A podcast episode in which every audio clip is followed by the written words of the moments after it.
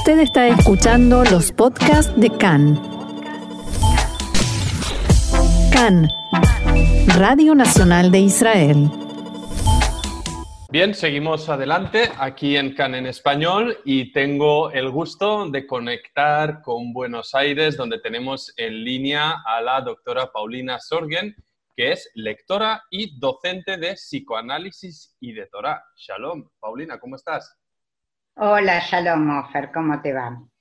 Muy bien, muy bien. Aquí todo bien a pesar de todo. En lo personal eh, me mantengo bien en este cierre que vivimos en Israel, ya tres semanas. En Argentina también la situación es eh, tremenda, pero hoy no vamos a hablar de coronavirus y sus consecuencias, sino de algo ah, bien interesante, psicoanálisis, eh, Torah, Freud. Ah, cuéntanos, Paulina, un poco Descríbenos en un minutito tu ámbito de especialización en psicoanálisis y Torah.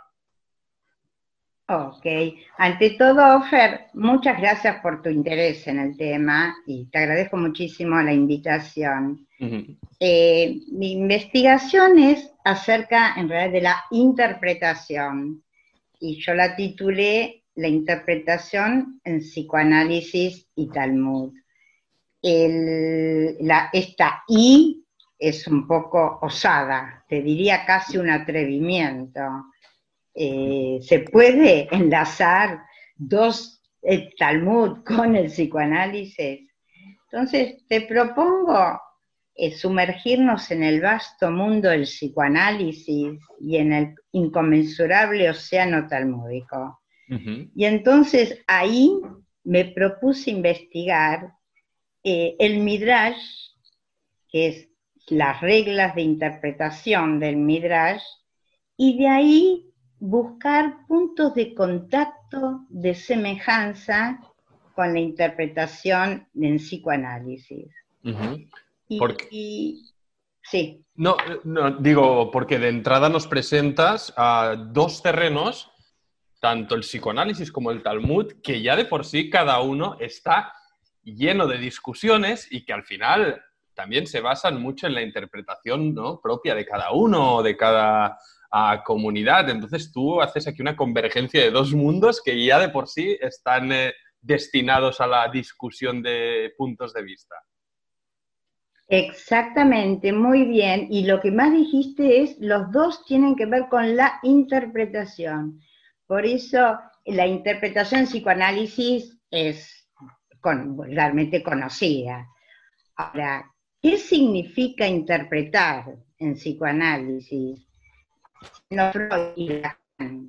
¿Y qué significa interpretar en el vasto mundo de la Parshanut, de la interpretación rabínica? yo lo limité, lo, encuadré en específicamente en el, en el Midrash como método de interpretación. Si te parece, para quien no haya, escuchado en su vida la palabra midrash, si nos puedes un poco adentrarnos en el terreno, también como te dije antes, un poco brevemente, obviamente no nos da para hacer una tesis en nuestra entrevista, pero te adentras en el midrash, ¿qué es? Ok, eh, está muy buena tu pregunta porque me da oportunidad para explicarlo. Midrash por ahí muchos escucharon, pero no es fácil de, es un concepto difícil de definir. quiero aclarar ante todo que el Midrash no es la Torah, es en referencia al escrito, a la lectura y a la interpretación de la Torah. Y a diferencia del psicoanálisis, el psicoanálisis, el Midrash no tiene un autor, un fundador. No sé si alguna vez escuchaste de él Pardés, el gran huerto de interpretación rabínica. Sabes que Pardés en hebreo significa huerto. Pardés, la, la D de Pardés justamente corresponde al Drash. Y de ahí Midrash. es, el Midrash es un método de lectura, de desciframiento con una lógica singular. consiste, escúchame, consiste en analizar las repeticiones en el texto, las inversiones de letra. La diferencia de una letra produce un efecto de sentido. Si alguna vez pasaste, pasaste, o alguno de los oyentes pasó por como, analista, como analizante, y que de transitar en el mundo del inconsciente, se reconoce enseguida esta práctica. Un cambio de letra que produce un efecto de sentido. Eh, ¿Más o menos se entendió? Se entendió eh, perfectamente y me abre, eh, como yo siempre tengo curiosidad, a, muchas preguntas. claro, y, es lo que decía antes, tanto un ámbito como el, el otro, tanto la interpretación de la psicología como la Torah, el Talmud, eh, son dos frentes, eh, dos ámbitos de mucho debate, interpretación, ah, y tú en tu tesis ah, los conectas. Cuéntame, ¿por qué? Eh, ¿En qué se basa tu, la naturaleza de tu tesis? Bueno, tiene que obedece a una historia personal mía que en este momento por ahí no tenemos tiempo de expandirnos, de contarla pero lo singular en el descubrimiento de Freud y en lo que yo investigo en la interpretación del Midrash es que el contenido manifiesto no es la significación de, de, su sentido. Es decir, lo que leemos en la Torah y lo que escuchamos de lo que cuenta el paciente no es ahí su significación, sino que es necesario un trabajo, un descifrar para develar su sentido. Adentrada en eso, me puse a investigar si el método que usa uno y otro para descubrir su significación tienen puntos de parecido, puntos de contacto, lo que yo llamé de semejanza y fue realmente un hallazgo encontrar junto este uno y otro. ¿Podrías, em, Lo primero que... ¿Podrías darnos de estos puntos de semejanza el más relevante, el más destacado, el que más te llamó la atención? Eh, yo te voy a ir puntuando y vos me, eh, eh, digamos, casi de, de, lo más amplio al, más detalle. Ante todo, para ambos, el texto es sagrado. Digo sagrado porque Freud dice, tratamos al, al, sueño como un texto sagrado. Obvio que para Freud lo sagrado no es lo sagrado de la Torá, por supuesto, pero en el sentido de que es para ambos el texto es inmodificable. Cada frase, cada palabra tiene su importancia. Y de, ahí, a partir de, la, de, la, de lo cómo está escrito, de ahí se derivan el, preguntarle al texto, libre de prejuicios. Es increíble, como en ambos no, el lector no sabe sino a través de lo que deduce del escrito mismo. Además, después la interpretación no es en masa, como dice Freud, es en el detalle. Freud dice, tomamos cada elemento del sueño. Eh, en la literatura rabínica, no sé si alguna vez escuchaste, de Rashi, Dibura Marfil, lo que diría después de Lacan el significante.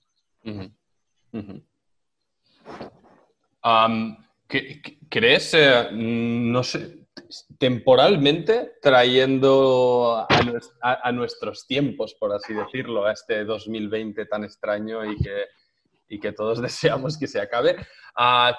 Mm, ¿Cómo valorarías la vigencia de las ideas de Freud a día de hoy? En el terreno del obviamente del psicoanálisis, pero también en, en la vida en general.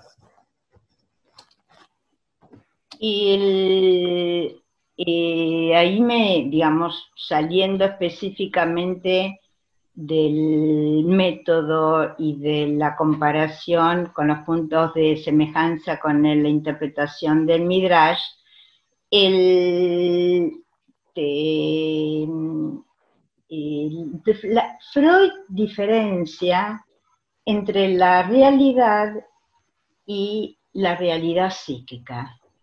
En este momento, lo que nos invade a todos esta realidad, este, este real, como lo llama, va a llamar después Lacan, y nos, no nos podemos soslayar de él, el, pero existe para cada quien una realidad psíquica frente a eso. Cómo cada uno, cada quien puede leer, puede interpretar y cómo puede incorporar a, su bagaje, a su, historia, lo que nos acontece a todos.